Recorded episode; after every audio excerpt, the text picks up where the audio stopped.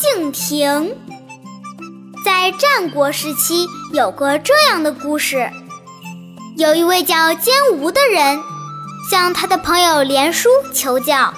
最近我和楚国人接鱼聊天，我觉得他说话太不靠谱了，离奇又不着边际，和现实比起来相差甚远啊，简直是大话连篇。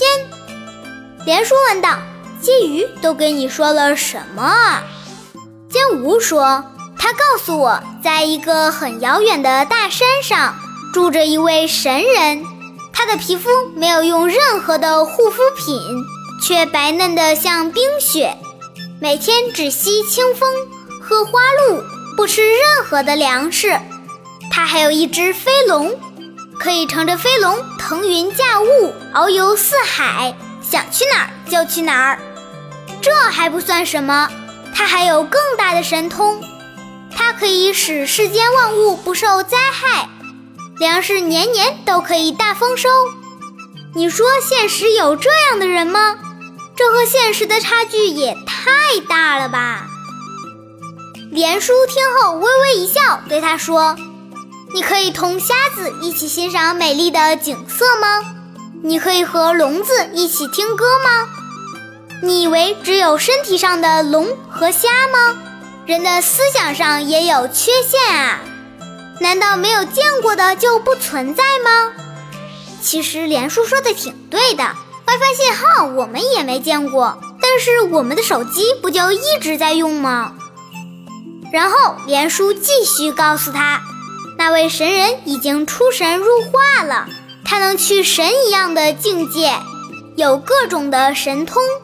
没去过那个境界的凡人，用人间的思维去想这件事，那当然是想不通啦。